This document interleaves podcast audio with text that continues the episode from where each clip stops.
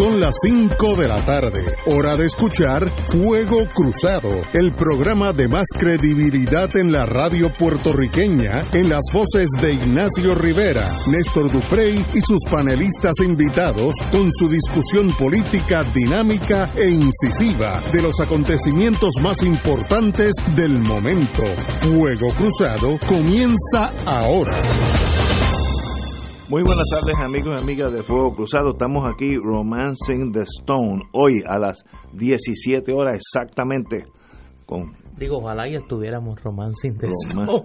Estamos, con- Estamos aquí, mira, aquí moliendo vidrio. aquí con el compañero Fernando Martín. Muy buenas tardes, compañero. Saludos, saludos señor aquí a los compañeros del panel. A Saludos, Fernando. Igual a todos los radioescuchas. Bueno, vamos, como vamos a hablar un poquito un tema que no tiene mucho que ver con nosotros de corrupción, Esto no para. pero vamos a hablar ahorita. Todos los días Sí, hay uno nuevo Pero- y más extravagante. no, no, pero ahora voy, brincamos al plano internacional, Hoy son tordos chinos. nacional. Sí. Una investigación del FBI reveló otro caso en el que una empresa norteamericana contratada por FEMA incumplió un acuerdo de 30 millones para proveer toldos de lona que ayudaran a mitigar la emergencia ocurrida en Puerto Rico tras María. Esto es una compañía norteamericana, FEMA, eh, una empresa, una agencia federal que contrata con una empresa eh, norteamericana que a su vez subcontrata con los toldos chinos de 30 millones. Según declaraciones juradas eh, por la publicación Daily Beast, el FBI imputó a la empresa Textile Corporation of America de Tennessee fabricar evidencia para obtener, entre otros, un contrato con FEMA de suministro de toldos para atender los desastres causados por María, junto a las falsas representaciones que alega en torno a esta compañía, el FBI también indicó que una de sus subsidiarias, Master Group, presentó copias fabricadas de facturas de transferencias bancarias para ocultarle a FEMA que adquiría las lonas de- en China en violación a las normas federales. Sea que no son ni lonas norteamericanas, que eso ayuda a la economía local. No, no, vamos completo. El fraude es total. Son lonas chinas. FEMA otorgó a esta compañía contratos hasta 30.8 millones para el suministro de lona antes de pagarle cerca de 3.7 millones debido a problemas de calidad. Tampoco sirvieron, porque si hubieran sido buenos, pues, pues- nada. Previamente, el inspector general de Office of Internal eh, Office of Office of the Inspector General OIG John Kelly concluyó que FEMA incumplió sus normas de contratación al otorgar en el mil- en el 2017 otros dos contratos también de más de 30 millones a la empresa Bronze Star para la recuperación de Puerto Rico ahí van 60 millones los contratos para el suministro de toldos y rollos plásticos tuvieron que ser cancelados ante la falta de cumplimiento de la empresa. Y quiero decir esto porque mucha gente dice que el problema de la corrupción pues nació aquí, que aquí si se le da 5 dólares a los puertorriqueños se los robaban, se los robaban 3. No, estamos hablando que FEMA ha sido incauta y tal, estoy tal vez siendo ¿Ha sido yo, qué? Incauta, tal vez. Incauta. Pero fíjate que yo dije, tal vez soy el inocente, soy yo. en contratar con empresas chinas que a su vez estaban controladas, estoy seguro, por empresas norteamericanas y dieron un tumbe que por lo menos por lo que dice este artículo, 60 millones votados a los cuatro vientos en torno a los toldos azules que todavía están en Puerto Rico casi dos años después. Eso demuestra la bonanza billonaria que ocasionó la tormenta, porque cuando hay esa, ese, esa catarata de millones de dólares que se vuelca hacia Puerto Rico, en, el caso de María, salen todas las cucarachas, sabandijas, animales ponzoñosos, cobras, leones, jirafas, todos salen a dar el tumbe. Y ahí lo hubo tumbe, y ahí nosotros no estábamos envueltos aunque localmente tenemos unos muchachos que son muy capacitados en el tumbe local, pero esto estamos hablando del el tumbe nacional, una tragedia, y qué bueno que el FBI lo está investigando, a ver si acusan a dos o tres de estos señores, digo, no, no, no acusar gente en China porque allí no hay jurisdicción, pero a los intermediarios, que pueden ser los mismos que también ayudaron a que Puerto Rico contratara con Whitefish una empresa de dos empleados, un contrato de más de 300 millones. Eso a la larga Digo, pero sale para afuera. que era del pueblo del secretario del Interior, Ryan Sinke, que Era- ahora mismo está afuera porque lo están investigando a él y a su esposa por unos malos manejos. Y la segunda en línea en esa en esas contrataciones de la Autoridad de Energía Eléctrica, Cobra, está siendo investigada la segunda de FEMA eh, a cargo de Puerto Rico, que fue trasladada aquí para la emergencia, pero parece que ella tenía más emergencia de hacer eh, negocio en Puerto Rico y ahora mismo está investigada por eso.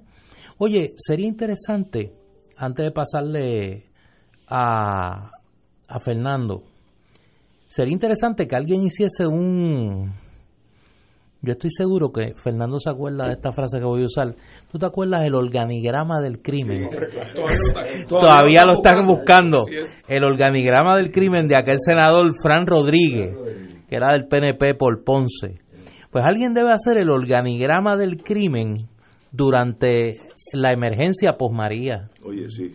Alguien debe hacer esa ese es, e- e- ese diagrama de los casos de corrupción de origen doméstico, de origen local, los casos de corrupción de origen federal, quiénes han sido los intermediarios y cuánto es el monto.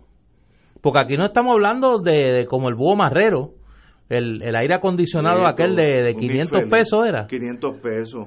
Estamos hablando, esto es de 40, 50, 60 millones para arriba. Pero es, ahí sí que hay un pacto bilateral. Ahí hay pacto bilateral, hay socios allá y socios acá. Y sería bueno saber quién es quién en ese, en ese drama. Compañero, Bueno, yo no puedo decir que estoy sorprendido porque aquí lo que hemos visto no son los clavos de la cruz, fue la cruz con todos los clavos lo que se han llevado aquí.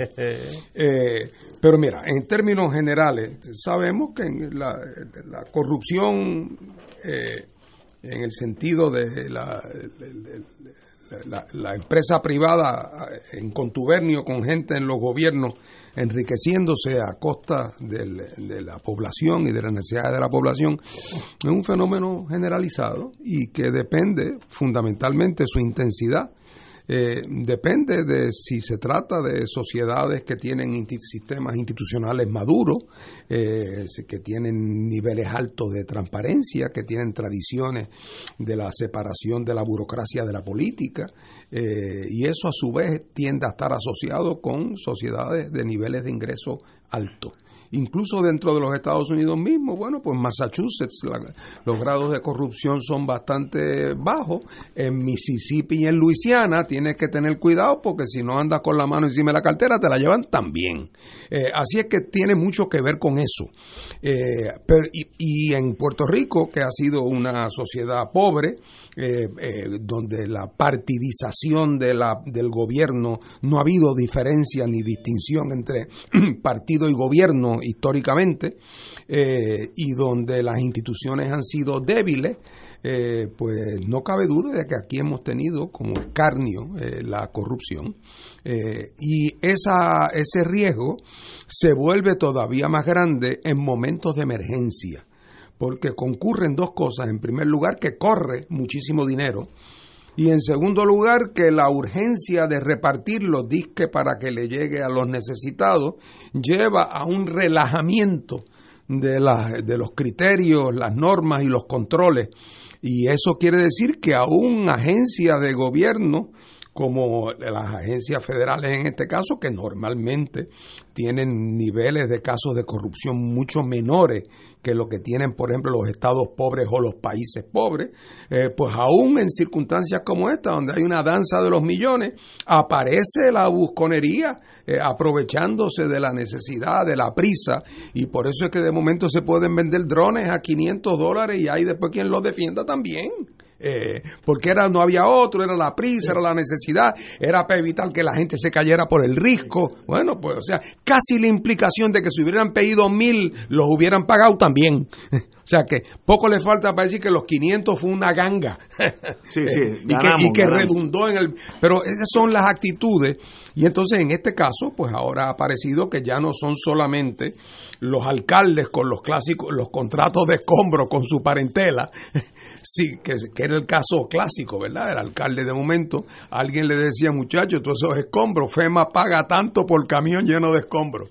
Y eh, de momento aparecían siete primos que se ofrecían y el alcalde les pagaba inmediatamente y el contrato se escribía encima de un sobre eh, allí en, el cafetín de la esquina. Eh, y de momento al tiempo, pues la gente se daba cuenta que había un descuadre entre lo que se había pagado y los escombros que se habían recogido, ¿verdad?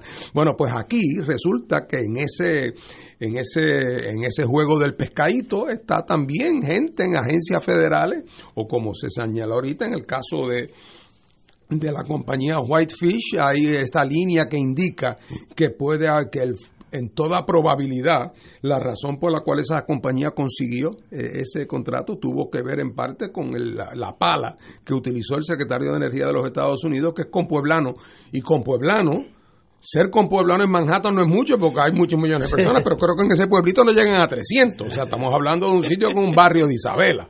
Así que, eh, y ahí entonces, y- y entonces súmale a eso que el de aquí, el, el- el funcionario local puertorriqueño, aunque no tuviera una inclinación a la corrupción, siempre tiene siete primos en fila tocándole la puerta. Ahora me toca a mí, dame esto, dame lo otro, yo tengo un camión, yo tengo esto. Eh, el esposo de mi nena estudió ingeniería, o sea, siempre hay uno- un- una gente presionando, pero aún los que están de buena fe, la desesperación de producir, de que aparezca alguien a ver si, al- si se empiezan a levantar esos postes, aunque él personalmente no sea corrupto, se vuelve entonces una víctima fácil, eh, porque su desesperación eh, se suma a la voracidad de los intereses que lo andan circundando. Y desgraciadamente la única, el único antídoto a eso es el funcionamiento de las instituciones. Eh, y aquí a veces damos un pasito para adelante y después entonces damos eh, dos, dos para atrás. Wow. Señores, vamos a una pausa. Yo quiero regresar con este tema. Tengo unas preguntitas para hacerle al compañero Martín. Regresamos con Fuego Cruzado. Fuego Cruzado está contigo en todo Puerto Rico.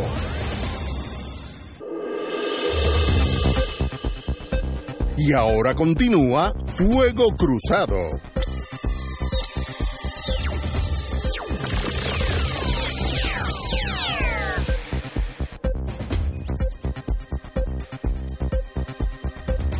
Regresamos, amigos y amigas, a Fuego Cruzado. Vamos a seguir con el tema. Hay un artículo que fue esta semana, sábado, que tiene que ver con, con el tema que estábamos tocando.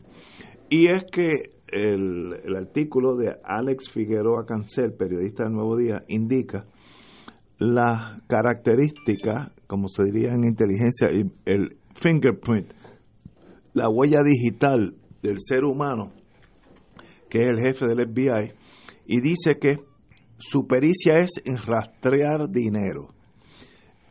Y, hay un artículo extenso, voy a decir la- las partes principales. Las áreas principal de pericia son los casos en los que tenga que rastrear dinero, ya sea por funcionarios corruptos, banqueros o mafiosos.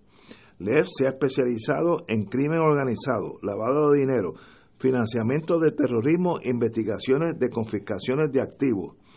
Lev fue el agente en el caso y logró el agente del caso y logró miles de horas de grabaciones sobre los sobornos pagados a funcionarios de gobierno y uniones de negocios en New York. El jefe de la organización, el Tony Soprano de la vida real, co- cooperó con Lev y, y Lev pasó nueve meses entrevistándolo en una localidad segura y de eso se hizo una serie de televisión. Asimismo, Lev fue el agente de un enorme caso de corrupción de la industria de construcción en New York relacionada con la ganga de la familia Colombo, que todos los conocemos, también conocido como la Cosa Nostra. Lev estuvo a cargo de la investigación y reveló pagos a empleados fantasmas. Voy a decir esto nuevamente por aquello porque tal vez yo soy así. Pero deberías hacerlo. Debes de Lev hacer- estuvo a cargo de la investigación que reveló pagos a empleados fantasma, lavado de dinero y cerró docenas de empresas que participaron en el esquema. Son Ghostbusters, un Ghostbuster. O- es un Ghostbuster. Eh, eh, los inspectores de, de su oficina recibieron, eh, arrestaron unos, unos señores de la ciudad de Nueva York, ciudad de Nueva York y ciudad de San Juan, cito, que recibieron millones de dólares en sobornos por aportar certificados que, de necesidad para comenzar construcciones. Antes de entrar al FBI, bueno, el- este señor, yo no Fíjate que la, la especialidad de él no es el narcotráfico, no es el- ni crímenes violentos, ni crímenes violentos. es, es el- la corrupción, el soborno, el fraude. ¿Y por qué este maestro lo nombraron aquí? Alguien en Washington dice, espérate, yo el que yo necesito en Puerto Rico es este, porque este encaja perfectamente, porque allí, chacho, allí hay culebras y salamandras velándolo para... si eso lo, si eso Dice lo la, atas, la página 6 del Nuevo Día del sábado, no, no me si ese inventando. perfil, si ese perfil lo atas al perfil que se ha discutido de quizá el, el nombre más sonado para el nombramiento de fiscal federal en Puerto Rico, que está en la Florida precisamente, Stephen Muldrow, especializado también es lo mismo. en casos de corrupción, pues te da una idea de por dónde soplan los vientos. Para, para que echamos para atrás un poquito, en el 2014 fue nombrado inspector eh, del FBI a nivel nacional. Inspector ya es un plano bien alto. Bueno, la palabra lo dice, inspector, que tiene injerencia sobre todas las oficinas del FBI en los Estados Unidos. Pero de ahí lo dijeron, espérate, te necesitamos en Puerto Rico para velar a los muchachos. Así que en realidad un amigo mío me dijo que ex FBI es retirado, que eso se considera en Estados Unidos un demotion, una degradación, porque si tú llegas a inspector, a ti no te van a mandar a Puerto Rico, a menos que digan, espérate, Hace ya, falta Tú eres inspector y olvídate, perdona el, el tostón que te voy a dar ahora, pero necesitas allá porque allá hay que ir con, con un lanzallamas en la mano. Si eres inspector, no vas a ser jefe de la oficina de San Juan, que es una oficina pequeña con poca importancia, a menos que Estados Unidos determine que esto es una emergencia. Así que usted, inspector, sacrifice uno, sacrifique, sacrifice, sacrifíquese. Sacrifíquese unos añitos como allá en, la, en, la, en las colonias a ver qué hace y pone. Así que eso demuestra, si uno fuera oficial de inteligencia de un país extranjero, dice, ese es el profile, esa es la huella digital de este señor que está aquí, que vino aquí y de paso muy agradable señor. ¿Por qué? Mandaron la persona que encaja en la, en la, en la, en la realidad puertorriqueña, donde el problema es fraude, corrupción, manejo turbio, contratos amigos, etcétera. Y ese fue el que nombraron aquí, a pesar de que ya era inspector del FBI, que es una posición bien alta. Por tanto, muchachos, you know what it means. Compañero, Bueno, es que aquí se ha juntado, como decían en el campo, el hambre y la necesidad. Eh, el gobierno de Estados Unidos, el gobierno que dirige el señor Donald Trump, viene enarbolando la bandera de que Puerto Rico es un nido de ladrones hace tiempo. es correcto. Y eso naturalmente que está emparentado no meramente con el hecho de que aquí hay un alto grado de corrupción, cosa que sabemos, sino que está también vinculado al esfuerzo de su administración de que del dinero que se le tiene que dar a Puerto Rico, mientras menos se le dé, mejor. Y naturalmente el argumento de que aquello es un nido de ladrones se convierte en un argumento que sustenta la austeridad en la transferencia de fondos a Puerto Rico. Pero eso no es lo único. Es que además de eso, los acreedores de Puerto Rico, aquella gente que en su día en el Tribunal de Quiebras aquí en Puerto Rico, en el Tribunal de la juez Taylor, van a reclamar que se le dé la parte mayor posible del dinero que Puerto Rico genere, tienen también un enorme interés en proyectar que el gobierno de Puerto Rico es absolutamente incapaz e incompetente para poder bregar eficazmente con los dineros públicos que está salpicado, por no decir corroído, por la corrupción y que por lo tanto es un ente no confiable. Al momento de adjudicar a quién se le va a dar qué, bueno, pues de momento no es lo mismo si yo en un lado tengo a un gobierno que tiene reputación de honrado, de íntegro, de que ha pasado, ha pasado página, de que tiene una nueva metodología, de que tiene una nueva apertura, de que es un faón. No, no, no, que si tú lo que tienes es un gobierno cuya reputación eh, es que es un gobierno que lo que hace es proveerle una tapadera institucional a un montón de, de corruptos. Igualmente, también señalo, los, la Junta de Control Fiscal institucionalmente, no estoy hablando de nadie en particular, la Junta de Control de, la Junta de Control Fiscal también tiene interés en que en el Congreso se perciba al gobierno de Puerto Rico como un gobierno incapaz, porque allí la pelea va, la pelea en este momento como se está planteando es si se debe enmendar la ley promesa para reconocerle un ámbito mayor de iniciativa al gobierno de Puerto Rico y de restringir el ámbito de la Junta, pues mientras más, la mientras más se corra la voz de que el gobierno de Puerto Rico es incapaz, incompetente y corrupto, pues los argumentos para darle más poder en estos momentos eh, se chocan contra, contra la pared. Súmesele a eso otros elementos. El PNP es un partido que tiene muchas fisuras internas en este momento.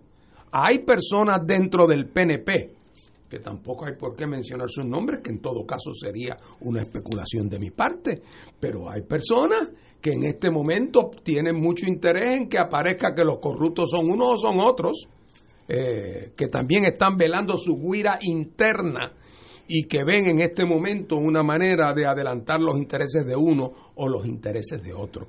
Así es que cuando se hablaba de que esto es la tormenta perfecta, que se dan las condiciones perfectas para que haya de momento un aumento en la actividad y en la visibilidad del gobierno federal aquí interviniendo con el caso de los manejos de dinero, eh, pues no creo que debe, eh, que debe sorprendernos. Y demás está decir que esto que he dicho no quita en lo más mínimo. Esto no es un problema inventado. Hay en Puerto Rico un problema, y lo hay históricamente, muy serio de corrupción.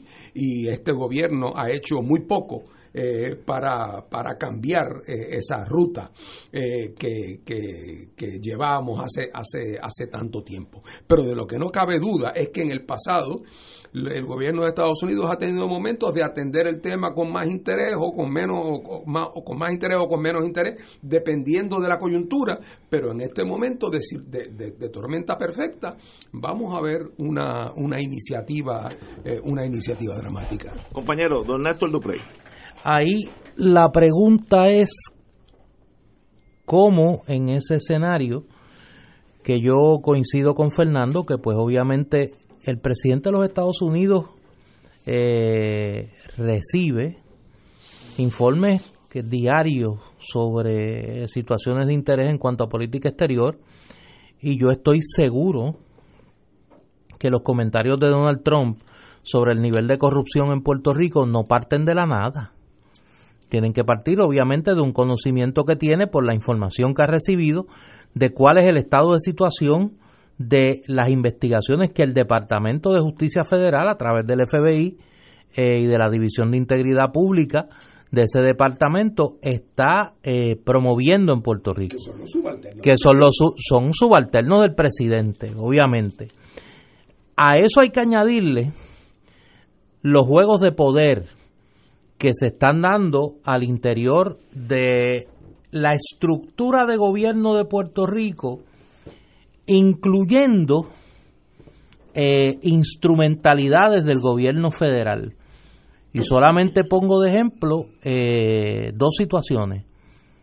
Las situaciones en torno a la fiscal federal, Rosemilia Rodríguez, y su salida, eh, vis a vis la campaña que desde hace un año se viene promoviendo desde prensa norteamericana por quien uno debe asumir es el propio Departamento de Justicia Federal de que se está buscando un sustituto para Rosemilia Rodríguez y que no se interesa su permanencia en la Fiscalía Federal. A eso súmele la el, el caso de hostigamiento, la demanda que perdió en el propio Tribunal Federal. A eso súmele la controversia que produce la salida del monitor federal del acuerdo eh, sobre la policía, Arnaldo Claudio, señalando específicamente acción, decisiones tomadas en el Tribunal Federal en torno a ese acuerdo y en torno a un contrato del Departamento de Seguridad de Puerto Rico con un bufete y la relación de personas de ese bufete con funcionarios cercanos al proceso de, eh, eh, de, monitorear ese acuerdo eh, de cumplimiento. A eso súmele que las más recientes investigaciones que el FBI ha desarrollado en Puerto Rico han sido coordinadas con la División de Integridad Pública del Departamento de Justicia Federal, no con la Fiscalía Federal de Puerto Rico. Y en ese sentido, pues a mí me parece que cuando uno conecta eh, los, los, pedazos, como decíamos el viernes pasado, pues aquí obviamente algo está pasando eh, en términos de lo que se quiere lograr por el Departamento de Justicia Federal en el ataque a la corrupción.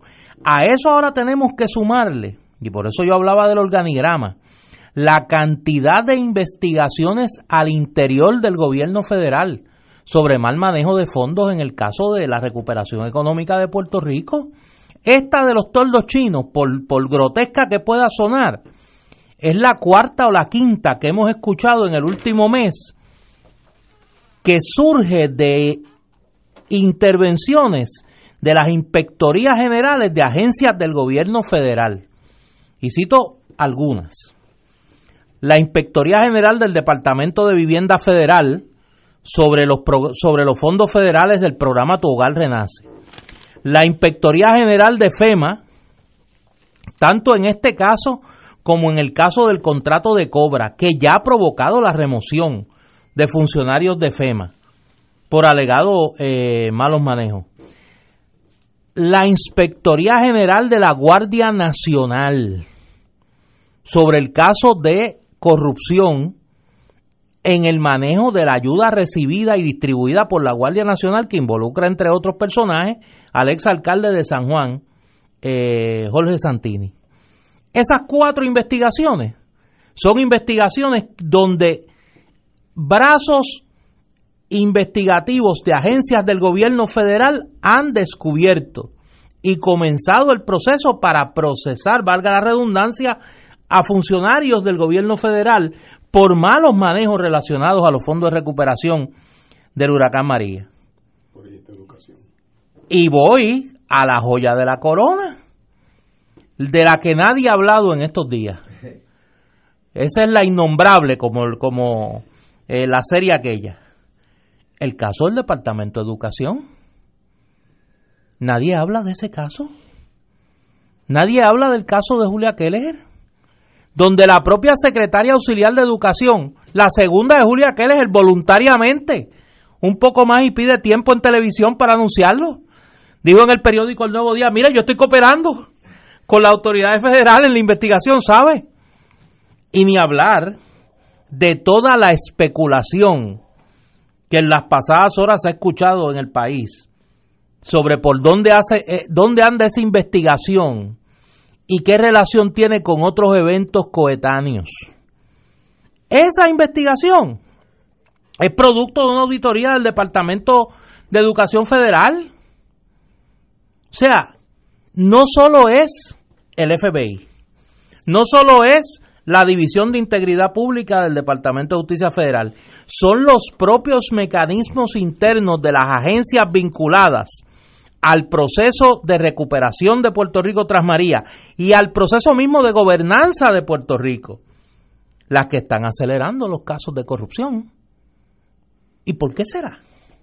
¿O es que todo esto es casualidad? Y como yo dije hace unos días, nada es casualidad. Yo aprendí temprano en mi vida, gracias a un sabio maestro que tuve. Que ni la casualidad, ni la coincidencia, ni el hecho fortuito existen.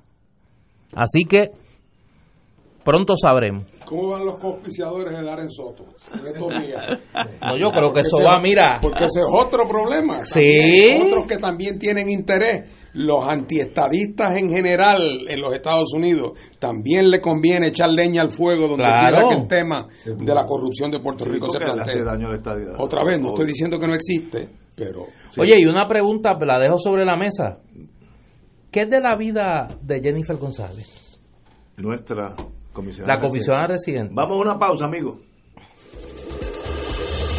Fuego Cruzado está contigo en todo Puerto Rico.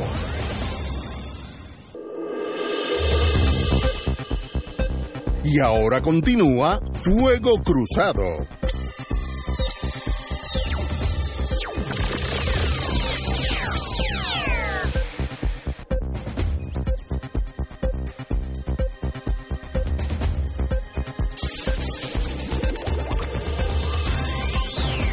Regresamos, Boys and Girls de Fuego Cruzado. Vamos, Oye, compañero. Yo en tengo esa otras línea cositas, de que todo, todo tiene una razón de ser, Nada es fortuito.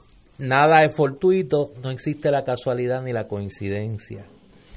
Ese reportaje que tú has, le has hecho una disección aquí, salió publicado el sábado pasado Sí, señor. y es la portada del periódico El Nuevo Día. Así es. El- del sábado. del sábado. Eh, ¿Por qué? ¿Por qué el nuevo día tenía este interés de que supiéramos que Douglas Leff tiene pericia en rastrear dinero? Ese es el titular de la noticia. No, eso es pericia en rastrear dinero. Sí, sí. Literalmente, esa sí, es la sí. noticia. ¿Y qué dinero es el que hay que rastrear? Pues de los muchachos, de FEMA, de María. Ese, No, y de otros locales. Sí, Local money también. exacto.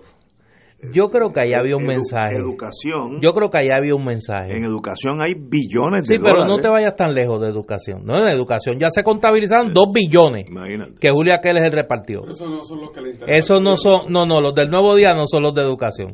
Esos son tú tirando, mira ahí, a ver si uno... No, no, no, ellos están enviándole un mensaje a Tomás Rivera Chats, que es su archienemigo. O sea, es su archienemigo. Lo que pasa que también él se ha buscado en estos días eh, que le que la gente diga con razón que está un poco este eh, intranquilo. El hombre está intranquilo. Y eso, quiero decirte, en el mundo mío pequeño, eso levanta que mucha gente se asuste y vayan a, aconsejarse con abogados criminalistas federales y dicen, ven acá, yo le vendí cuatro bloques, ¿te acuerdas aquellos bloques Carmelo?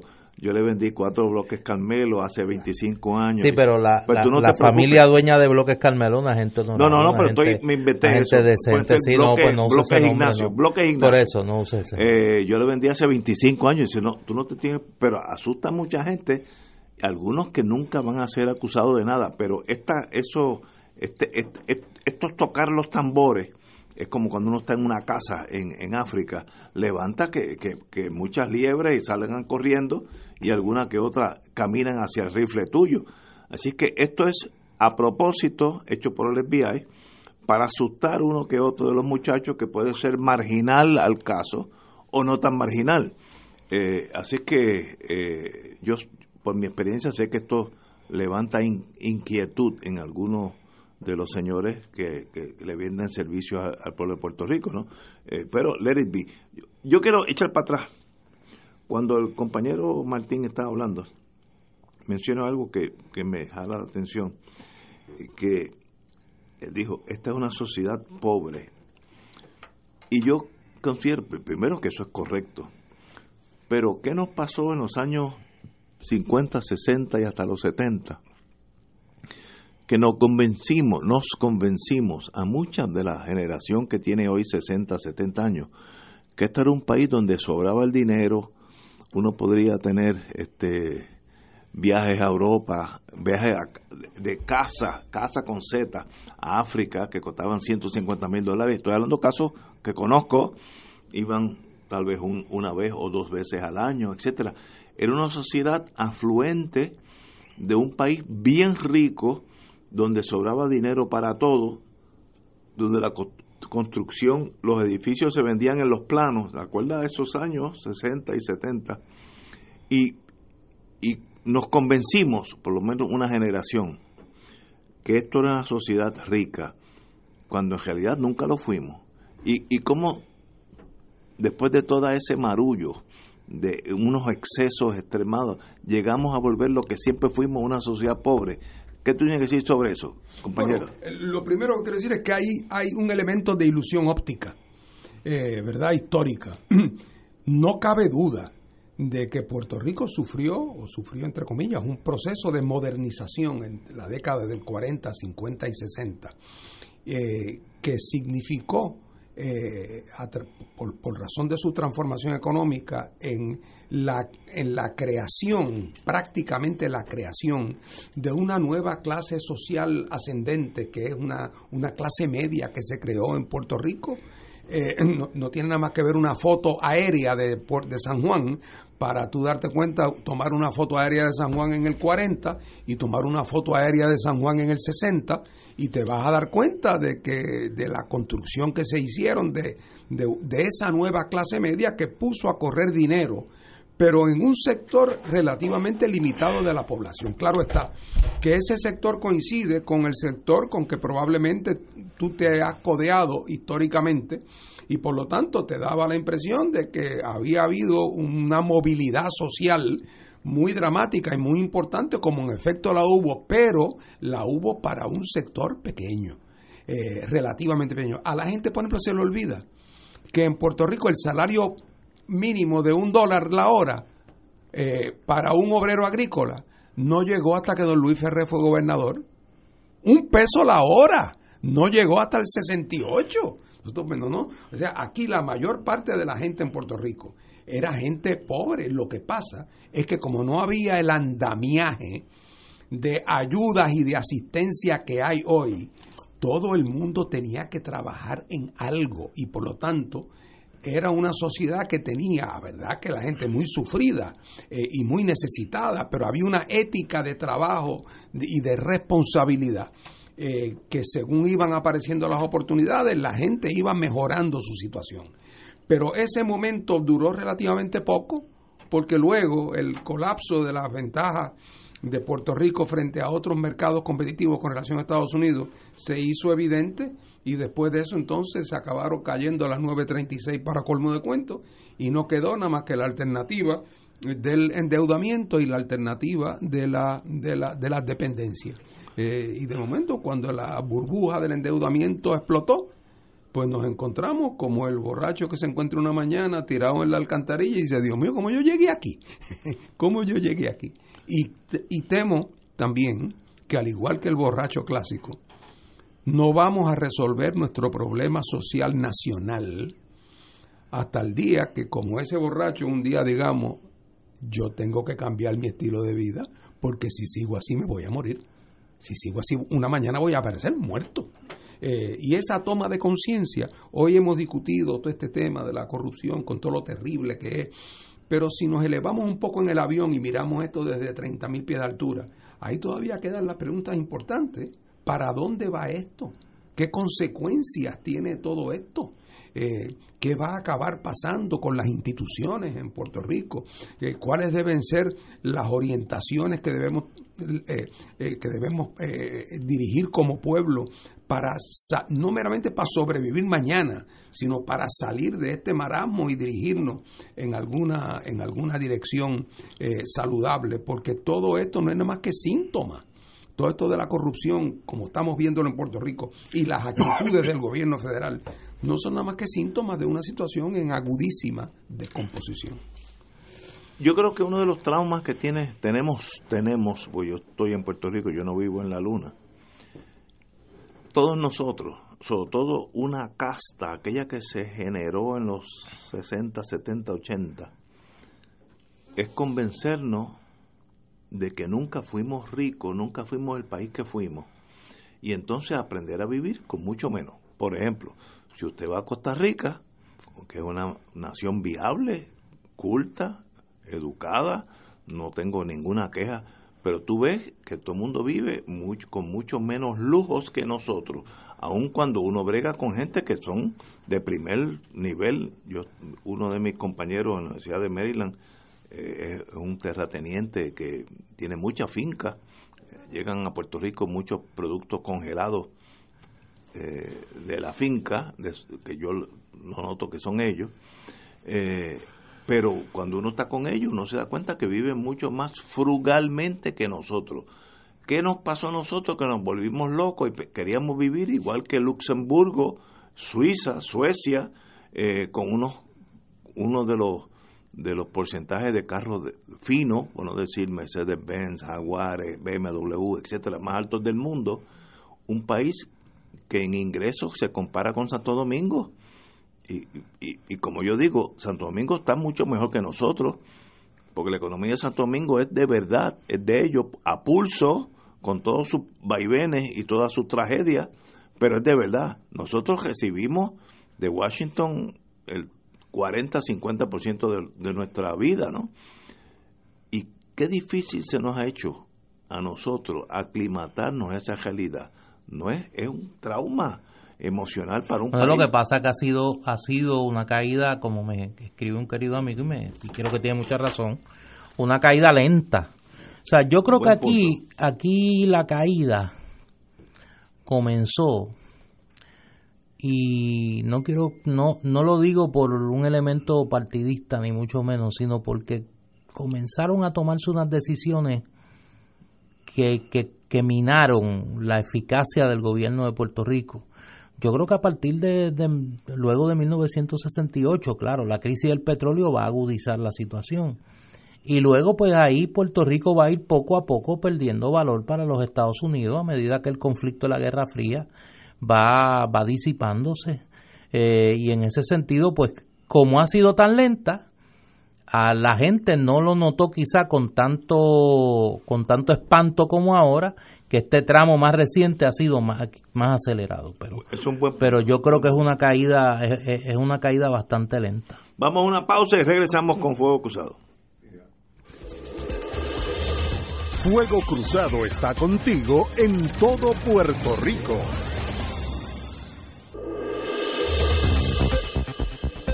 Y ahora continúa Fuego Cruzado.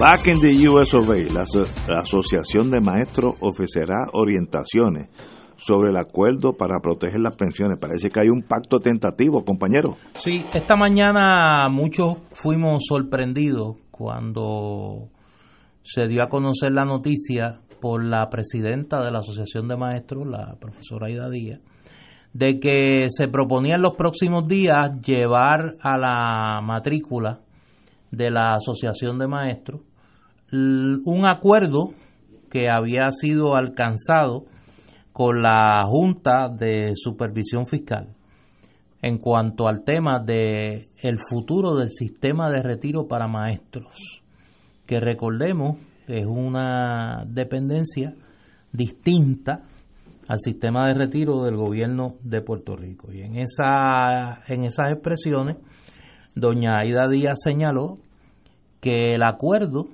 permitía retener el sistema de retiro para los maestros con un recorte a las pensiones y que se iba a crear, en sustitución del sistema que existe actualmente, un fideicomiso eh, para que administrara ese sistema con participación de los maestros.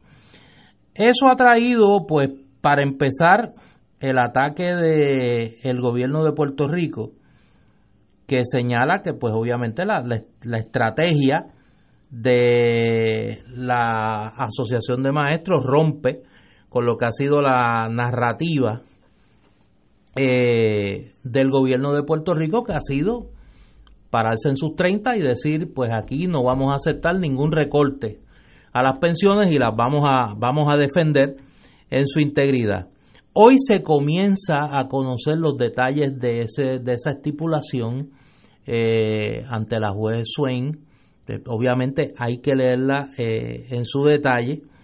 Y parecería ser que abre, y yo quiero ser bien cuidadoso porque obviamente no he leído el acuerdo, parece que abre una vía eh, de negociación donde se acepta algún tipo de recorte en los planes de retiro que podría anticipar acuerdos similares en otros planes de retiro del gobierno de Puerto Rico que no son el plan de retiro del gobierno central. Eh, aquí la otra reacción que pues ya es acostumbrada es como es como este siempre en la, en la fiesta hay un hay, hay un imprudente que empieza a cantar la misma canción y la misma canción pues eh, eh, en este caso el imprudente de la ocasión es Alejandro García Padilla que no pierde ocasión para cualquier asunto decir ve yo se los dije si hubieran hecho lo que yo lo que yo dije hombre de estado. si no no si hubieran hecho lo que yo dije pues entonces hoy salió como el de el, imprudente de la fiesta y dice ve si hubiesen aceptado el plan que yo les propuse en el 2014 en el 2013 pues hubiesen salvado eh, una pensión mínima de 1.600 dólares. Lo que no dice García Padilla es que en ese mismo 2013 que le ofreció a los maestros esa, ese plan de retiro, se fue al mercado de bonos a una nueva emisión que aumentó la deuda y todavía en el 2013 decía que la deuda se podía pagar y poco le faltó para establecer la hoguera y llevar allí a los que dentro del Partido Popular en aquel momento, comenzando por el senador Ángel Rosa, por Manuel Natal, por Luis Vega, por Carmen Yulín Cruz, y no sigo haciendo la lista porque se me va el tiempo, le decían ya que la deuda era impagable. Pero no, no. Además de no mirar atrás, había que pagar las deudas. Y entonces queda uno ante la duda, yo por lo menos, de las condiciones en que la presidenta de la Asociación de Maestros ha negociado este, este acuerdo. Yo lo quiero ver. Eh, yo no sé qué otros remedios tenían los maestros disponibles, porque obviamente yo creo que en este caso de las pensiones, los recortes, a menos que el gobierno de Puerto Rico asuma una actitud de verdad de enfrentamiento a la Junta de Control Fiscal, no de boca, eh, pues yo no sé qué otras opciones tenían disponibles, pero repito, es una sorpresa para muchos Sé que crea desasosiego en los maestros, muchas dudas, más que certeza, eh, pero habrá que esperar. Ahora que tú mencionas a don Alejandro García Padilla, mi recomendación a él y a todos los exgobernadores eh, que son los responsables principales en términos individuales de la ciénaga en que está metido Puerto Rico que son los responsables de la ciénaga en que está metido Puerto Rico, los ex gobernadores que andan por ahí, mi recomendación es que se acojan a aquella el concepto de que la palabra es de plata y el silencio de oro. No deberían abrir la boca ni para dar los buenos días. Y si tuvieran más calor en la cara, se habrían ido de Puerto Rico para no tener que darle la cara todos los días a la gente eh, sobre quien tan irresponsablemente administraron. Con respecto al tema de los maestros, yo te pregunto, Néstor, o a ti, Ignacio, ¿qué tú quieres, el piano o lo que está detrás de la cortina? Pues no hay manera de saber porque uno no sabe lo que hay detrás de la cortina. Entonces aquí el problema es que este es el mundo de los secretos. ¿Tenemos nosotros alguna manera de poder precisar en qué consiste la estrategia gubernamental para en el momento que se vaya a presentar un plan de ajuste ante la Corte de Quiebra, cómo van a caracterizar jurídicamente la obligación de las pensiones y qué argumentos van a traer para que se traten de otra manera que no sea como meros acreedores no asegurados. Yo no tengo la más mínima idea. Y repito, aquí estamos ante una ley nueva, que es la ley promesa, que tiene una disposición genérica, vaporosa, pero la tiene, que obliga al tribunal a proveer adecuadamente para la protección de las pensiones. ¿Qué quiere decir adecuadamente? Vaya usted a saber. Eso no está en el capítulo 9 de la ley de quiebra con respecto a los municipios y corporaciones públicas. Eso es una cosa nueva, no sabemos, no sabemos. Entonces, ¿qué es lo que ha estado negociando el gobierno de Puerto Rico eh, eh, si es que está negociando algo, no sabemos. ¿Qué es lo que negoció doña Ada Doña Aida. Doña Aida, pues no sabemos tampoco, porque ahora Por nos eso. enteramos que eso ocurrió en su momento, de más está decir, el, ante todo estamos ante una situación anómala, porque el, eh, Puerto Rico está ante una quiebra, pero quien representa a Puerto Rico en la quiebra no es el gobierno de Puerto Rico, sino la Junta de Control Fiscal. ¿Ah? Entonces el gobierno de Puerto Rico es una especie de parte extraña en este procedimiento. Eh, eh, así que yo no tengo criterio, pero lo que sí sé es que antes de dar un paso de compromiso, esto tiene que ventearse públicamente. Yo no sé si a la larga resulte que tenían o no razón. Una de las cosas que pienso es que no sabemos.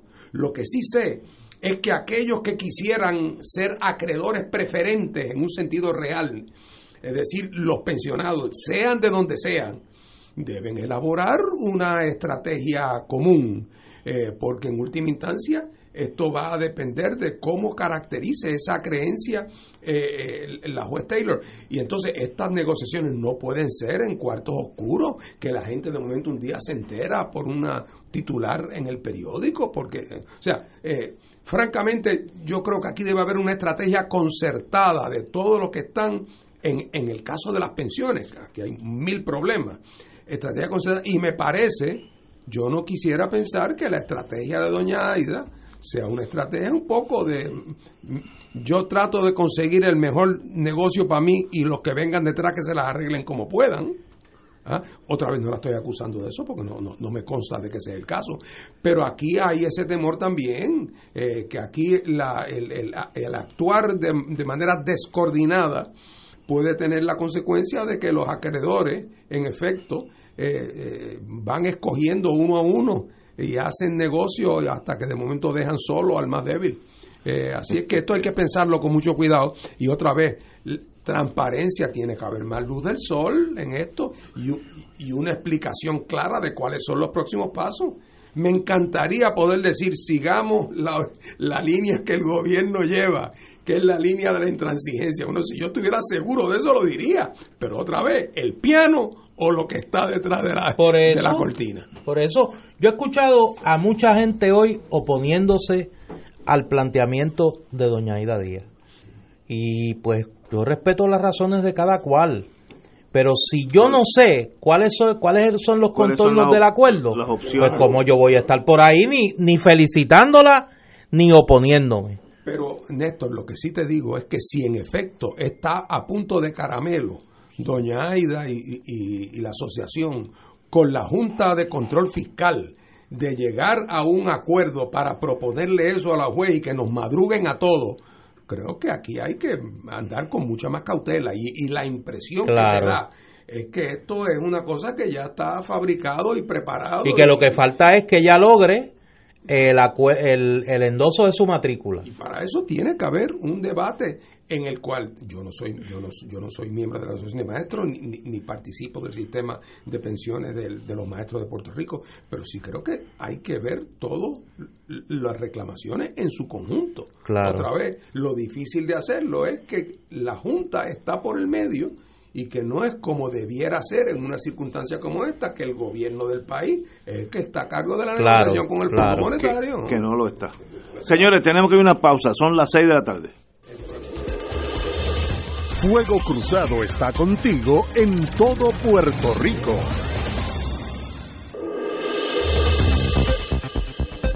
Y ahora continúa Fuego Cruzado.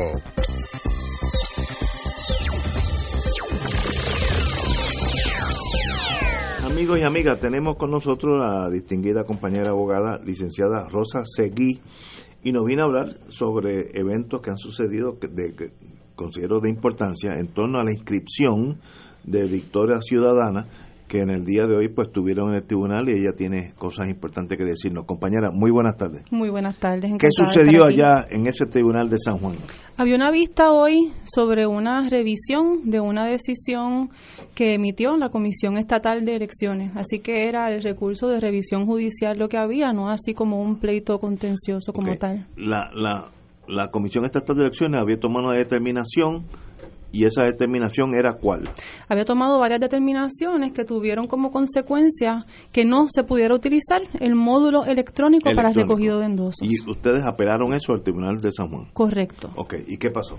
Pues en el día de hoy, agraciadamente, pudimos llegar a un acuerdo, todas las partes que estaban presentes. Estaba la Comisión Estatal de Elecciones, estaba las comisionadas del Partido Nuevo Progresista y Partido Independentista Puertorriqueño y el comisionado del Partido Popular Democrático.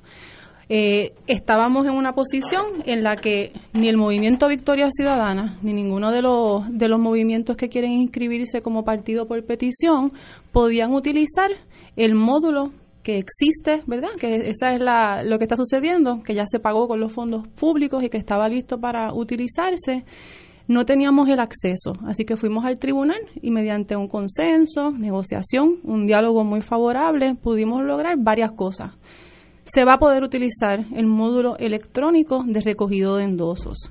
Eh, los últimos cuatro dígitos del Seguro Social que se encontraban en ese módulo o formulario, pues se va a mantener ese encasillado, pero ya no es un requisito. Es opcional que pueda eh, utilizarse o no esos últimos cuatro dígitos del Seguro Social y además eh, esos últimos cuatro dígitos no se van a utilizar para validar los endosos.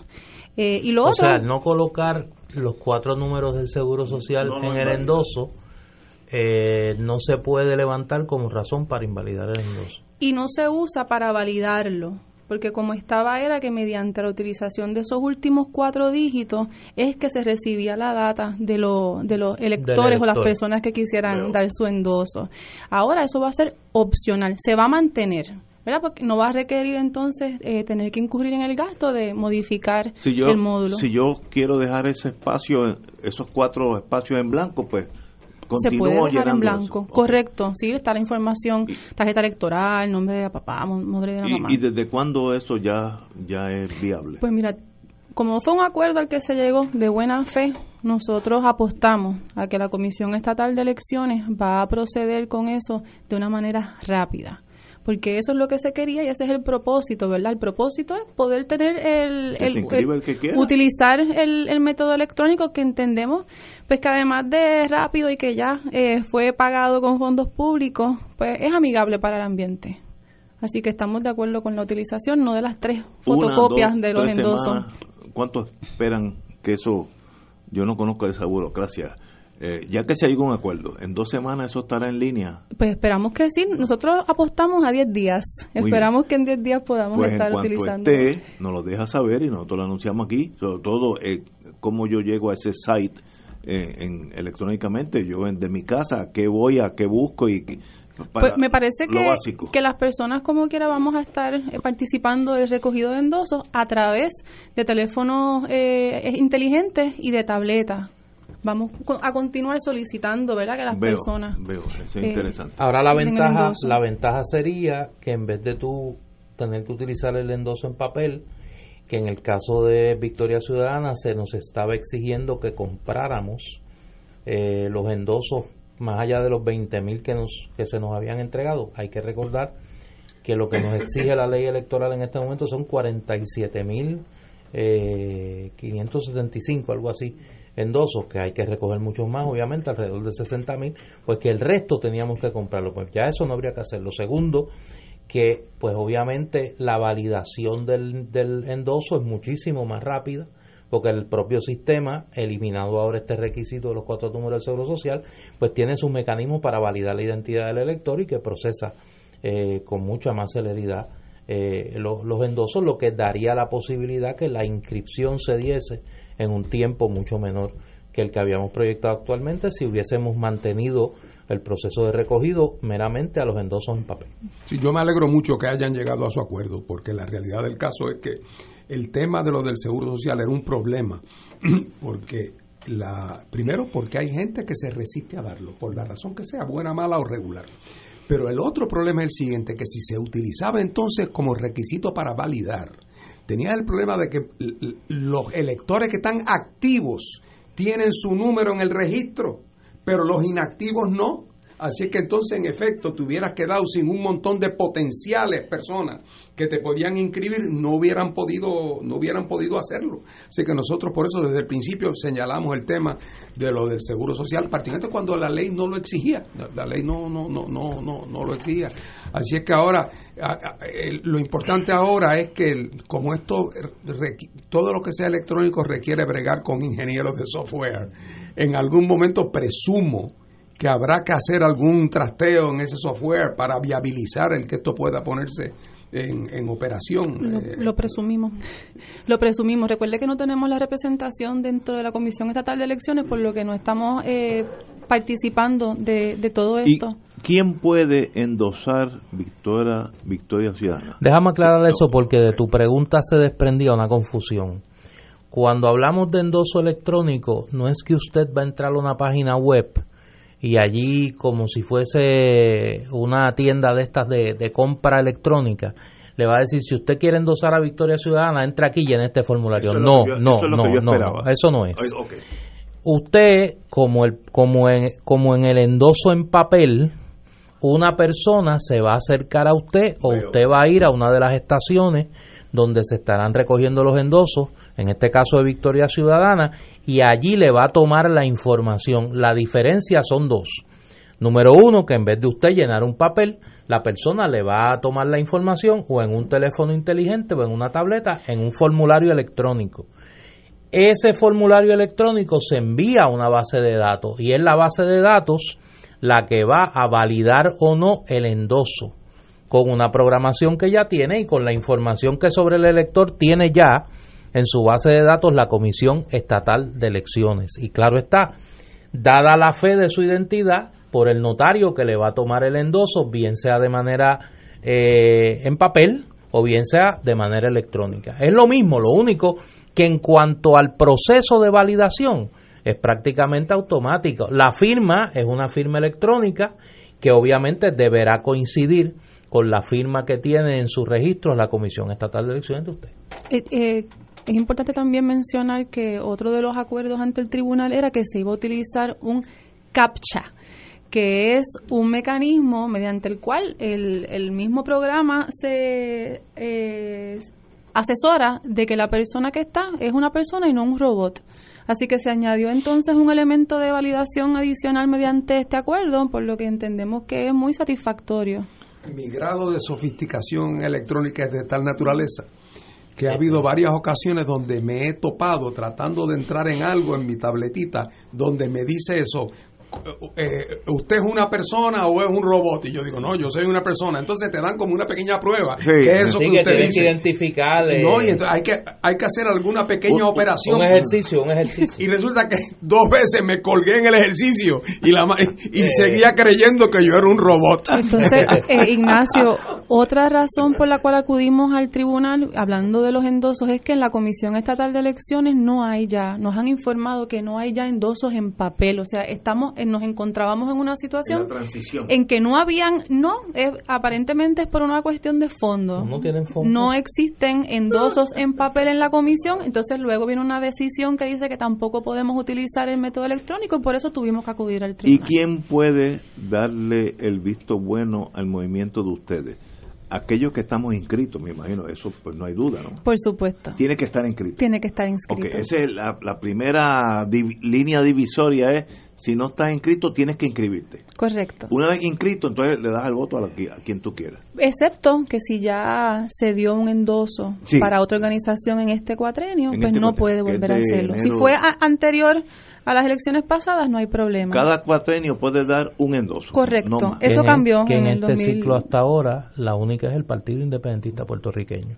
Aquellos que le dieron su endoso al PIB para su reinscripción luego de las elecciones del 2016 no podrían endosar la inscripción de Victoria Ciudadana. Bueno, y también ahora ahora mismo hay, varias eh, organizaciones. Ah, Así que en este momento sí hay otras organizaciones. Usted puede endosar una, una inscripción de un nuevo instrumento político por cuatrenio. Y déjame aclarar algo porque tiene que ver con eh, la parcela en la que antes yo vivía políticamente, porque se ha hecho esa se ha hecho esa imputación al interior del Partido Popular. usted no se afilia a Victoria Ciudadana por llenar la petición de inscripción de Victoria Ciudadana, ni se desafilia del partido al que usted pertenece, si usted pertenece a un partido político, por endosar la inscripción de otro partido político. La afiliación y el voto es un ejercicio individual y recurrente en el tiempo. Usted puede hoy ser de X movimiento político, mañana ser de otro y antes de las elecciones ser de un tercer movimiento político. En este caso en particular, no, no, no, por eso, pero en este caso en particular, el que usted endose, en este caso el Movimiento Victoria Ciudadana o cualquiera de los movimientos que se está inscribiendo de cara al 2020, no implica la desafiliación del partido que usted milite. Nosotros le decimos que hay más opciones en el menú. Claro. Y como yo, ciudadano, que estoy caminando por Plaza de las Américas o eh, voy por la Plaza de la Junta, ¿cómo yo tropiezo con ustedes? ¿O ustedes van a buscarme a mí? Varias formas. estamos, ¿Cómo se hace eso? Estamos yendo a distintos lugares donde se va a identificar. Lugares públicos. Sí, por ejemplo, vamos a decir las playas, que es donde yo he ido. Vamos a la playa y se nos acercamos a los grupos, a las familias y le decimos, hola, soy Rosa Seguí, estoy con el Movimiento Victoria Ciudadana, estamos buscando tener un espacio. Y esa es la clásica de papel, pero ahora puede ser electrónico tan pronto nos den el visto bueno va a poder ser electrónico. Como por ejemplo, estábamos recogiendo endosos en el día de ayer, había mucha lluvia, eso nos facilita el proceso, los papeles, todo lo demás. pues, eh, distinguida compañera, un privilegio estar con usted, Rosa Seguí. El privilegio ha sido mío. Del movimiento Victoria Ciudadana y cualquier cosa que suceda nos deja saber porque la, ganamos todos si se inscriben todos los que quieran inscribirse no importa quién gane las elecciones, que todo el mundo vote por lo que quieren y el que gane, pues que gana. Así que un privilegio tenerla aquí y estamos las puertas abiertas, fuego cruzado a su señoría. Encantada. Muy bien. Señores, tenemos que ir a una pausa, amigos. Fuego Cruzado está contigo en todo Puerto Rico.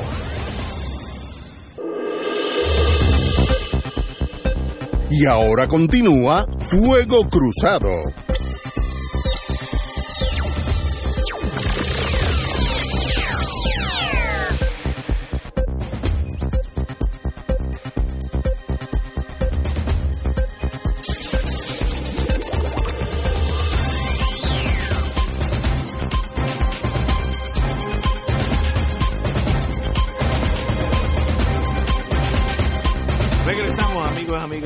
Fuego Cruzado. Bueno, amigos, amigas, una noticia que tiene que de, de carambola, que tiene que ver algo con, Fuego Cruzado. Aquí viene mucho eh, Luis Vega Ramos, querido amigo y abogado, que es representante hace 13 años, y ayer anunció que va a correr para el Senado por el Partido Popular Democrático para las elecciones del 2020. Eh, yo creo que en el Senado, si yo no soy, yo no soy muy politólogo dentro del Partido Popular, eh, va a haber un montón de, vacíos en el Senado porque muchos están corriendo por otras cosas. Eh, Nadal para Washington, eh, ¿cómo se llama la, compañera? Rosana López. Para San Juan, ahí hay dos. Eh, Cirilo Tirado se retira. Se retira. Ahí hay tres. Eh, ¿Cuánto me, falta uno? Pereira. Pereira se retira, ahí hay cuatro. Cuatro. Ahí hay no, El, único, el único que queda es Aníbal José Torres. Aníbal José Torres. Así que. Y, y, José Luis Dalmau. Y José Luis, Dalmau. Hay dos, de seis, ¿no? Dos de seis. Así que faltan cuatro, así que. No, no, dos. No, no, de, por acumulación hay cinco de seis porque Dalmau es por distrito. Es por el distrito de Humacao. Pues hay cinco. Pues ahora los Partidos Popular va a perder a un, un, un militante fuerte como como como Luis Vega ahora lo pierde porque se va para el Senado. Bueno, porque como la única manera que Luis Vega entra seguro al Senado, seguro, seguro, seguro, es que el PNP gane con un copo. ¿Por qué? Porque entonces aplica la ley de minoría y entran todos los senadores populares. Yo me acuerdo, yo le decía eso a Eudaldo Báez Galip de juego. Ah, yo veo por donde tú vas. Yo veo por donde tú vas. Eudaldo, ¿verdad que tú en el fondo vas a votar por Roselló? Y Eudaldo me decía, pero ¿cómo es posible que tú digas eso, Fernando? Yo digo, bueno, porque es que aún ganando el Partido Popular tú puedes perder. pero si el PNP gana por pela, entran por ley de minoría todos, así es que en teoría un candidato popular por acumulación, si quiere maximizar su chance de entrar, debe desear que el partido opositor gane por pela. Oye, se nos no quedó, lo entiende nadie, nadie lógico entiende eso. se nos quedó, se nos quedó en la lista Eduardo Batia, que es el portavoz de ese partido que y que está, que está según él. Bueno, según él no, él está aspirando en la primaria popular. Pero si no sale en la primaria, ¿puede seguir de senador? No, Ah, no. Siempre tiene que decidir. en diciembre Ah. tiene que decidir y las dos primarias son el mismo día. Es todo o nada. Claro, las dos, la- la- todas las primarias son el mismo día.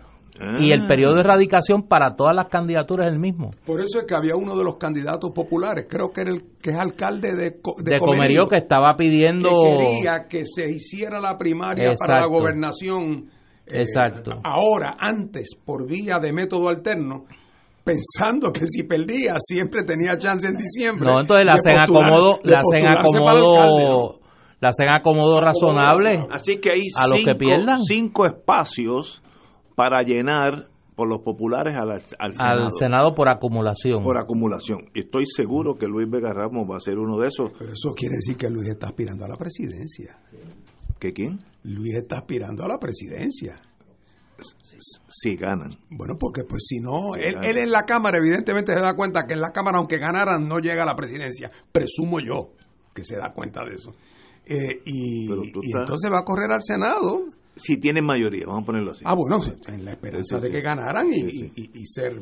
¿Cómo es Porque, sí, porque él, que yo sepa, en esa conferencia de prensa de ayer, no dijo en ningún momento, que por lo que reseña la prensa, la, la razón de por qué voy a...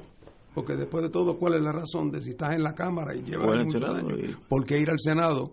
Eh, y a mí, que, que no conozco las interioridades, se me ocurrió que era que... Tú que no que no eso. la conoce. Estaba viendo que si la- la llega a conocer. La manera de llegar a, a- a coger aire en la superficie era por la vía del Senado, especialmente cuando se van los otros. ¿Se va todo el mundo? Mira, eh, Bueno, eh, antes que todo, déjame cerrar este capítulo. Yo conozco a Luis Vega Ramos hace muchos años. Ha venido aquí 20, 30 veces en los últimos 10 años, etcétera. Buen muchacho, joven, abogado, muy serio. En manos de él yo pongo mi vida porque así de bueno es. No estoy diciendo que vaya a votar por él porque las, las tribus nos dividen, pero estoy hablando como analista. Muy buena persona y tiene méritos para estar en el Senado o donde él quiera. Pero allá él y el, y el pueblo que, que lo elegirá.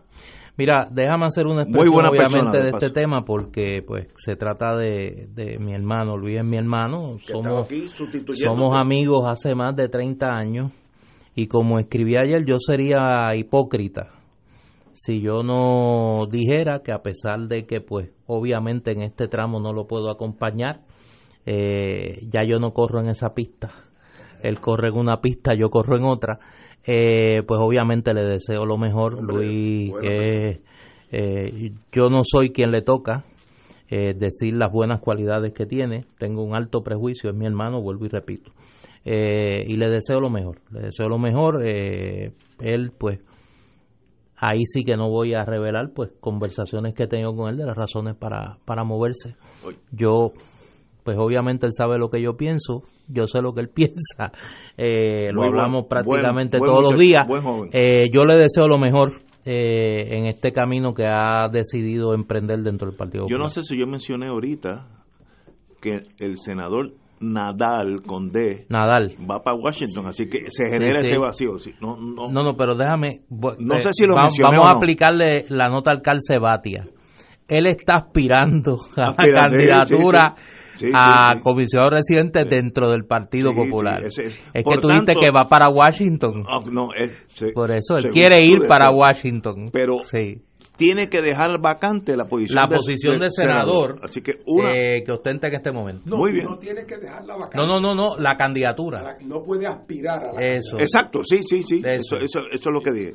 Ahora, eh, Fernando sí ya, ahora saliendo Oye. del tema de Luis, eh, eh, hablando del Partido Popular, yo he mencionado aquí en varias ocasiones que hay una propuesta por ahí, que yo no sé cuánto vuelo ha cogido, yo creo que no ha cogido ninguno, pero que no es solo José Santiago el alcalde de Comerío, es un grupo de alcaldes que han planteado que se adelante la elección del candidato a la gobernación eh, previo a al, al proceso de erradicación de candidaturas, de forma tal que los que pierdan, porque obviamente si son los cinco o seis que están ahora, uno va a salir electo o una, los demás pues se quedan este en el eh, al pario políticamente hablando.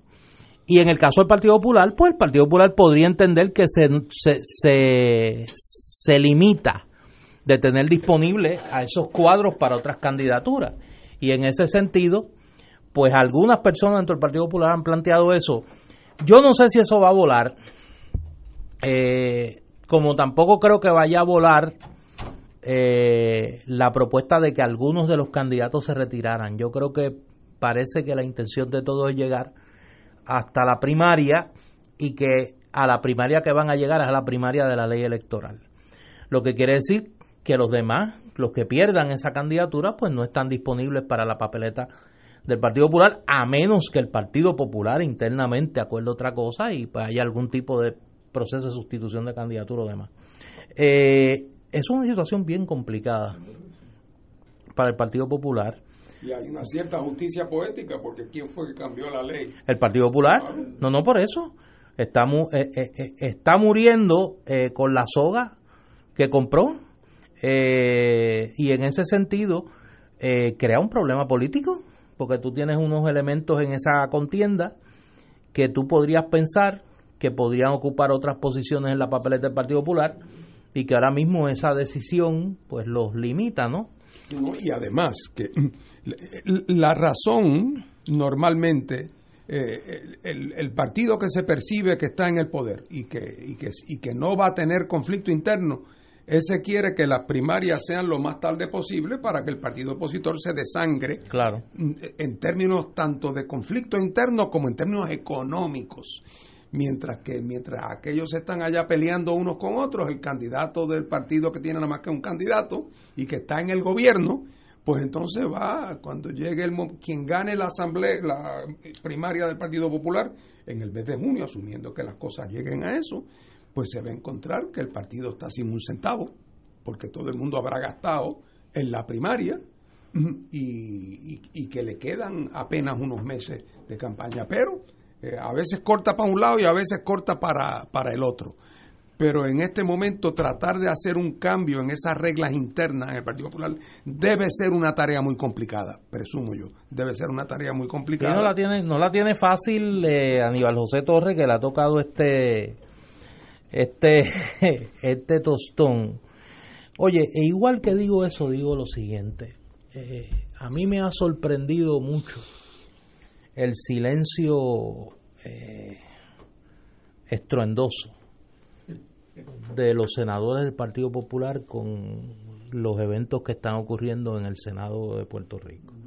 Eh, y más me ha sorprendido el silencio más estruendoso de los candidatos a la gobernación del Partido Popular sobre esto.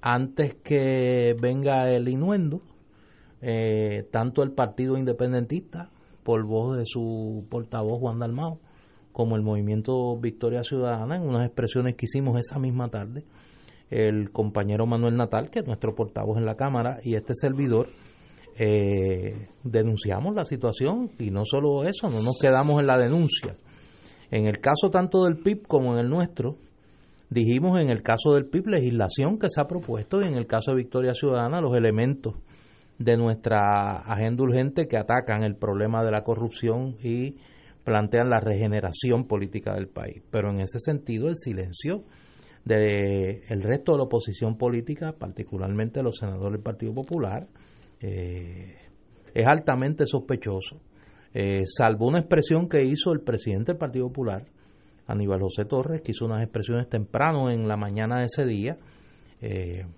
de los candidatos a la gobernación no se ha oído nada. Nada. Vamos a una pausa, amigos. Seis y media.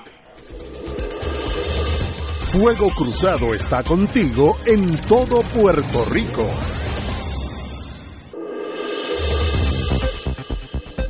Y ahora continúa Fuego Cruzado.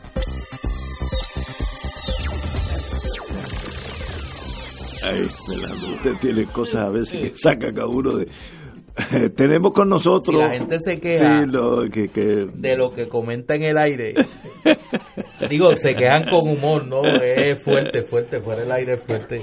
Tenemos con nosotros el distinguido amigo y compañero Luis Cruz de Global Consulting Group y nos va a hablar de algo que nunca había. lo viví en el mundo corporativo, pero ahora me lo ponen en palabras entendibles. Indicadores claves de desempeño. ¿Qué es eso y por qué tu señoría está aquí en la tarde de hoy? Bienvenido, Luis. Gracias, gracias Ignacio, Fernando, Néstor, gracias por la invitación. Mira, eh, los indicadores clave de desempeño es la herramienta de trabajo que toda empresa debe tener para saber cómo va en su camino, o sea, cómo va su plan de trabajo, cómo va su, su desempeño.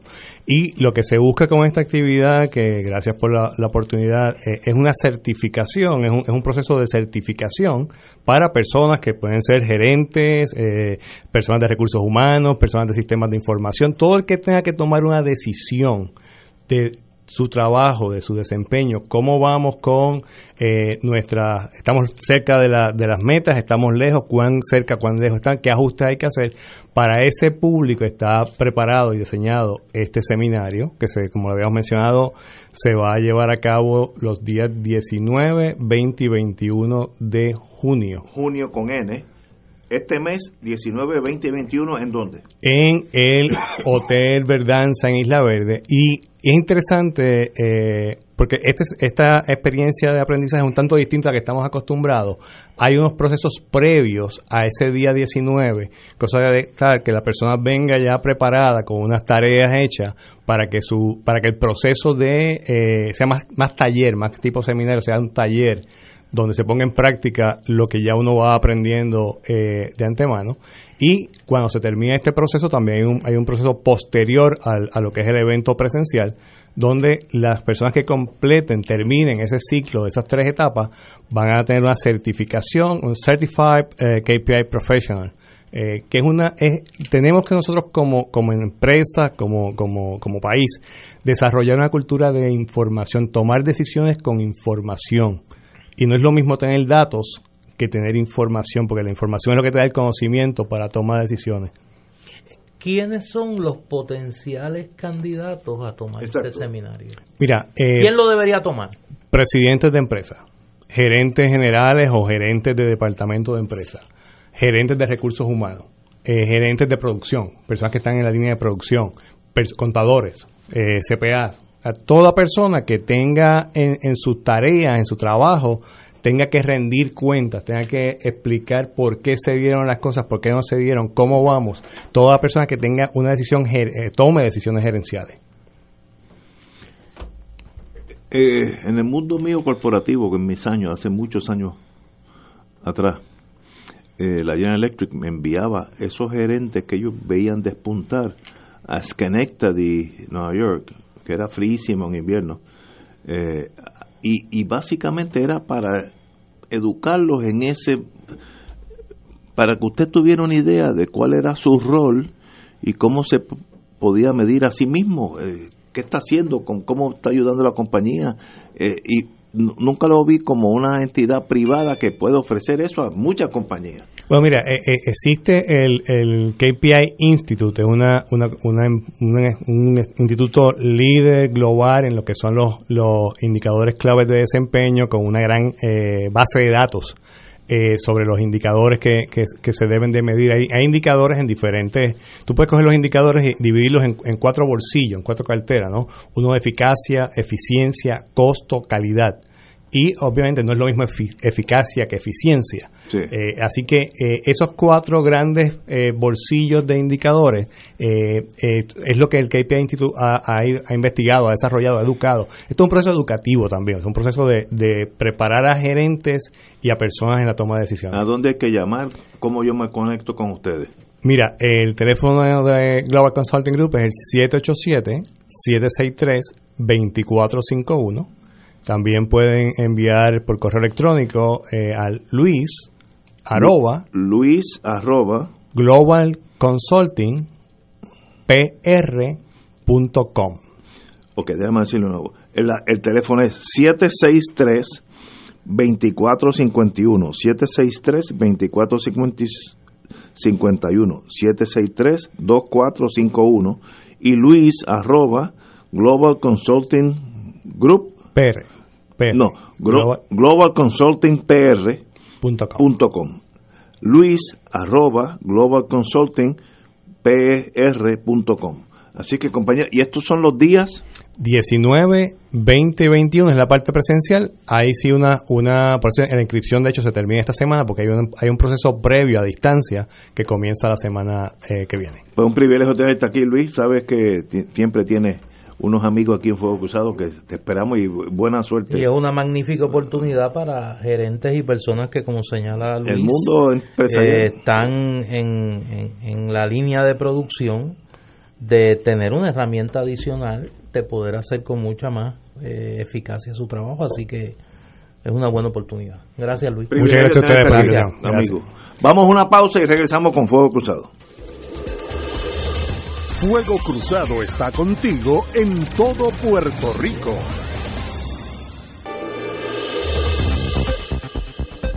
Y ahora continúa Fuego Cruzado.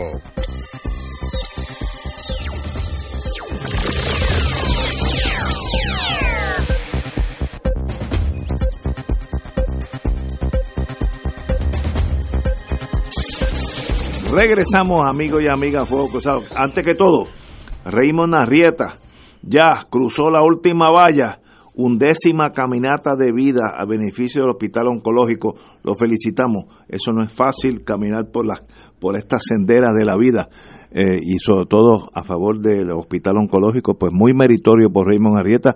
Lo felicitamos. Un abrazo de parte de Fuego Cruzado.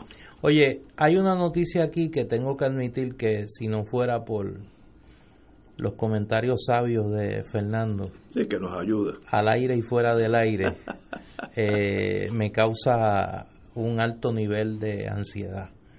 Hoy, lo represent hoy el presidente de la Cámara, que yo estaba preocupado por su, por su eh, estado anímico, Presidente de la Caja. de la Cámara, sí, Johnny Méndez, y el representante José Aponte anunciaron que están radicando legislación a petición de una profesora de Fajardo para que en las escuelas superiores vocacionales se establezca obligatoriamente en el currículo un curso de historia y lo dejan así genérico, incluyendo historia de Estados Unidos.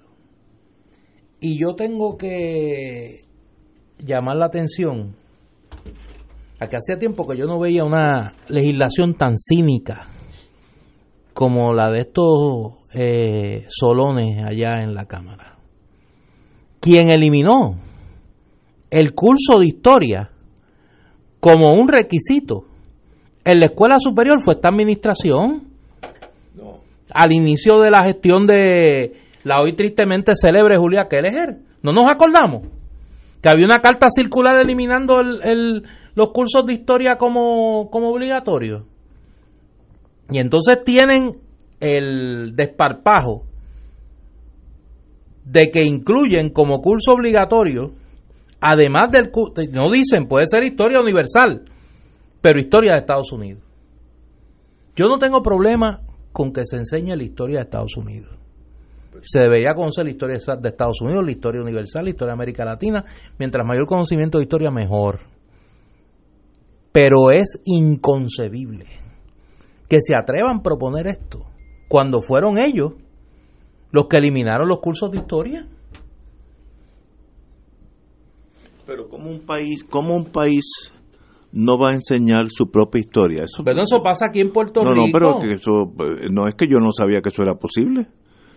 Entonces tú vas a nacer como un vegetal, un cauliflower. Pero es que es así. No, no es que no, me, me está tan absurdo que se me hace difícil comprender que eso es posible. Que tú te gradúes, nazcas, estudies, seas un buen estudiante, te gradúes y no sepas nada de la historia de Puerto Rico. Raya en lo incomprensible. Yo, yo creo para salir en defensa de estos dos prohombres, eh, yo, yo creo que hay que tener en consideración que el liderato legislativo de Puerto Rico está pasando por un momento de shock. Eh, porque todo lo que estaban acostumbrados a hacer, o ya no pueden hacerlo, o si lo hacen, la Junta se los prohíbe. Entonces hay una crisis como de identidad institucional.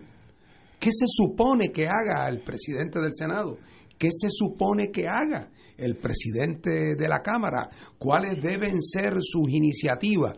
Pues todo ese rol está profundamente cuestionado por la realidad que vive el país. Y yo creo que de momento a ellos la noticia no les ha llegado eh, de que la legislatura, si va a tener algún sentido, tiene que transformar su rol y convertirse en otra cosa convertirse en una especie de, de, instrumento de, confrontación, de reto, de conflictividad.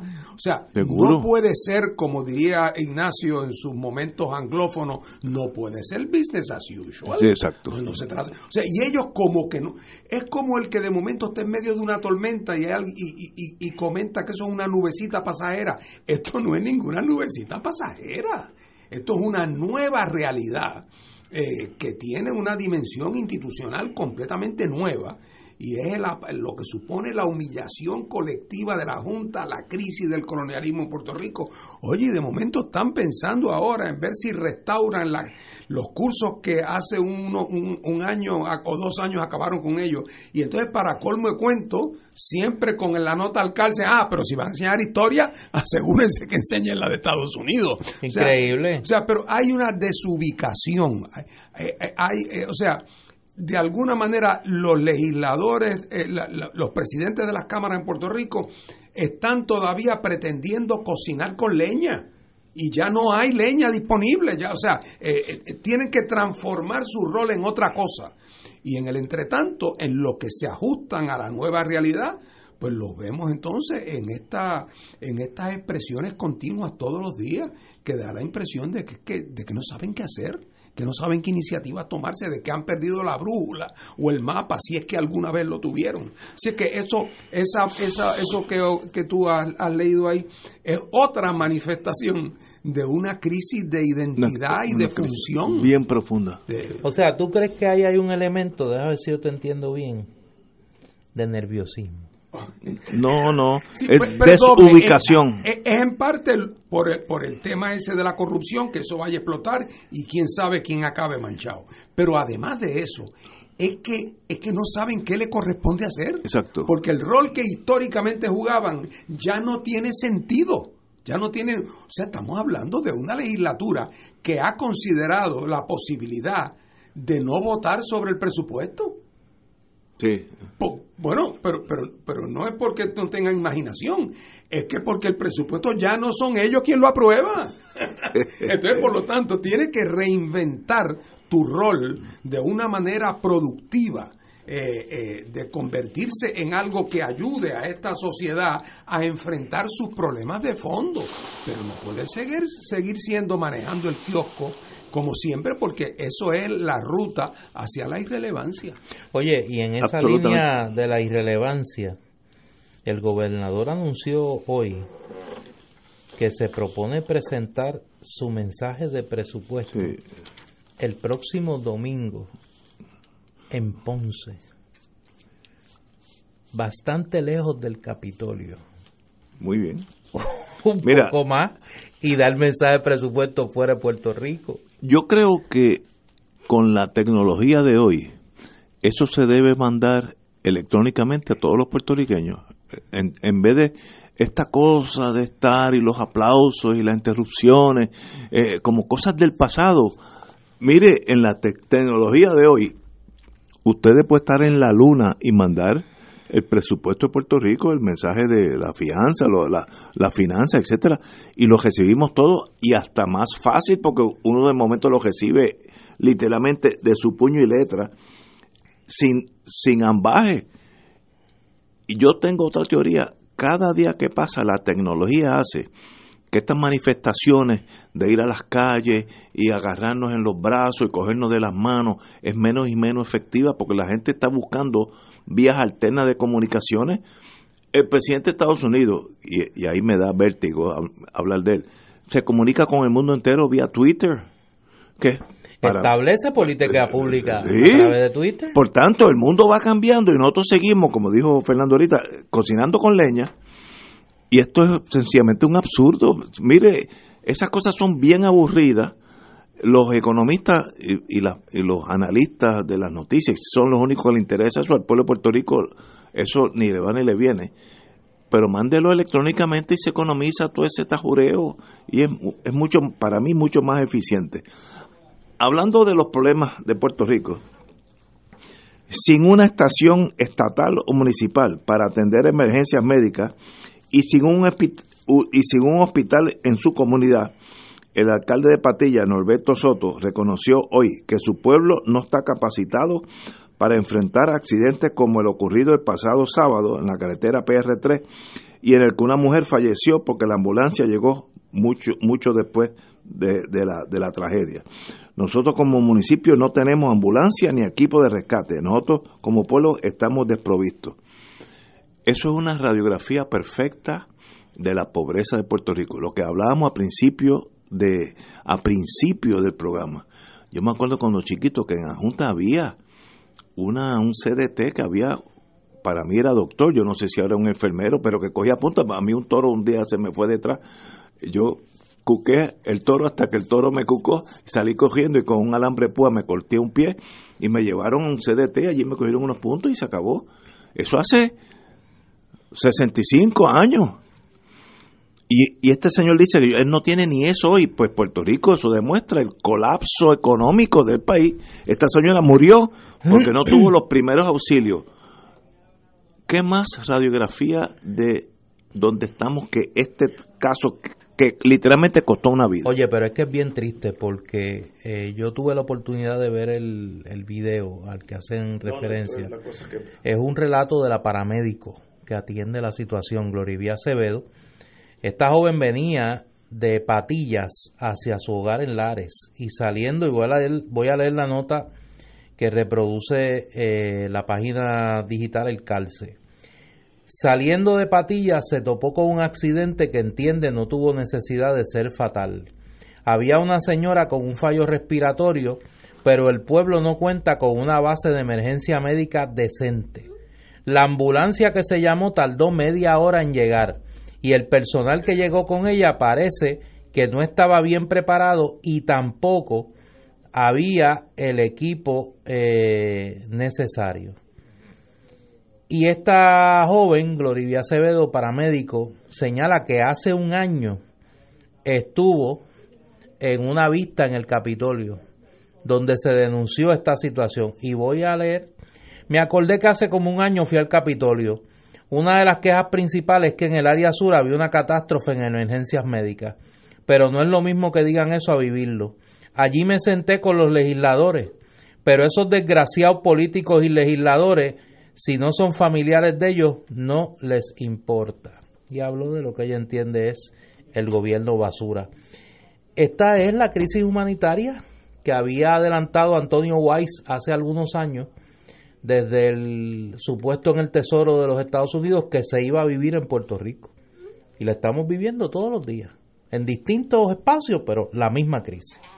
Bueno, ahí está otra vez en la noticia ciencia forense que es una cosa catastrófica. si se dijera, o sea, uno pensaría, y, el, público perdona en esto mi ignorancia, yo, yo, yo no conozco cuáles son los procedimientos y cómo funciona ciencia forense, pero en todos sitios del mundo hay, o sea, esto no es una ciencia desconocida. En Puerto Rico mismo, hasta el otro día, la cosa funcionaba más o menos bien. Si funcionaba mal, nadie se quejaba. Eh, pero así es que y funcionaba bien bajo azules y bajo rojos, no, no, no. ¿Qué es lo que pasa? ¿Cuál es el problema? ¿Qué es lo que hace falta? Entonces, nadie sabe y no explican. Pero lo que sí parecería es que estamos en una carrera hacia el tercermundismo, eh, que es una cosa desenfrenada. Eh, parecería que una incapacidad de poder, en efecto, corregir cualquier cosa. Eh, y entonces, pues ya, además, el país ya está preparando para la invasión de los cerdos vietnamitas. Me acuerdo cuando llegaron las iguanas, hace 30 años, la gente salió y dijo, esas iguanas son exóticas, se van a regar. ¿eh? Hoy día, la noticia hace dos semanas, es que ya en Puerto Rico había más iguanas que gente. Por eso digo que los que han sido gobernadores todos se debían ir de Puerto Rico. Y ahora empiezan los cerdos. Los cerditos vienen a mí. Todavía, el otro día, ¿sabe lo que hicieron los del gobierno? En una movida genial. Fueron al Departamento de Agricultura Federal. Más, seguro. Para pedirle que los ayudaran con los cerdos. O sea, eh, cuando en Fortaleza se va la luz o una bombilla se daña, el gobernador le dice a su ayudante que llame a FEMA para que le manden una bombilla.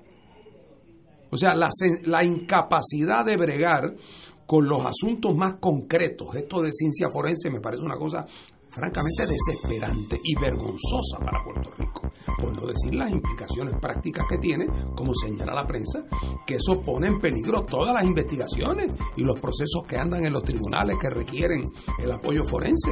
Así que, pero cuando miro por el otro lado y veo que llevan meses y meses en el tema de los cerdos vietnamitas y veo que nadie acaba de responsabilizarse y lo digo porque es que hace semana y media, un día yo llegando a casa por la tarde, doblando la esquina de mi casa, que veo en la esquina de mi casa una familia de cerdos. Bendito. Así que ya llegaron. Ya llegaron.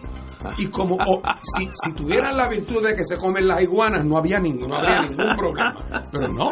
Y vamos por el mismo camino. Nadie se responsabiliza.